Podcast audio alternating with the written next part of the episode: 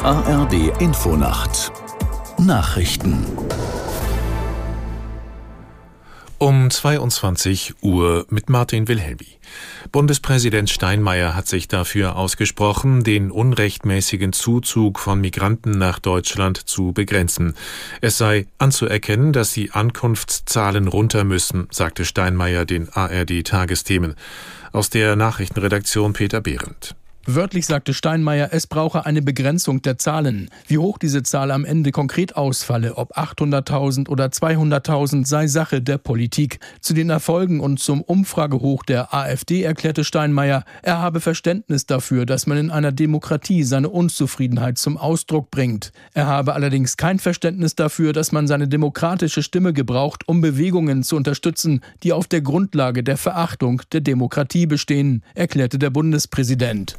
Mehrere hundert Menschen haben in Hamburg an einer Gegendemo zu den Feierlichkeiten zum Tag der deutschen Einheit teilgenommen.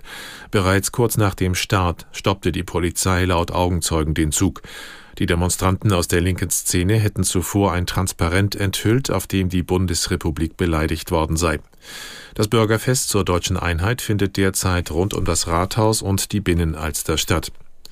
Kanzler Scholz hat sich in Hamburg den Fragen von Bürgern gestellt. Der Regierungschef sprach in der Handelskammer mit etwa 170 Menschen, die sich über das Abendblatt um die Teilnahme beworben hatten. Scholz machte erneut deutlich, dass das Regieren in der Dreierkoalition nicht immer einfach sei, aber er nutze, etwa beim Ukraine-Krieg, auch seine Richtlinienkompetenz. Sie haben immer sorgfältig darauf geachtet, egal wie hektisch es zugegangen ist und wie laut diskutiert worden ist, dass jede einzelne Entscheidung so abgewogen wurde, dass es nicht zu einer Eskalation des Krieges, zu einem Krieg zwischen Russland und der NATO kommt. Und auch das ist Führung. Bundeskanzler Scholz. Bundesgesundheitsminister Lauterbach hat die neuen Medizin-Nobelpreisträger gelobt. Ohne die beiden wären Millionen Menschen mehr an Covid gestorben, schrieb der Minister.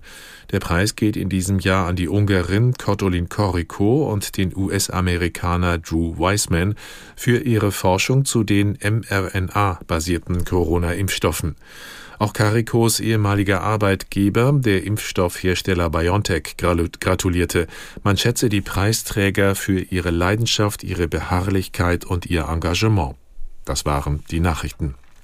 Das Wetter in Deutschland oft gering bewölkt und durchweg trocken, nur in Schleswig-Holstein etwas Regen, Tiefstwerte von 18 Grad in Köln bis 8 Grad in Landshut. Am Tage zunächst freundlich, später kräftige Schauer und Gewitter von Westen her.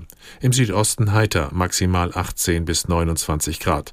Am Mittwoch im Norden wechselhaft, im Süden freundlich, die Temperaturen 14 bis 20 Grad. Es ist 22.03 Uhr.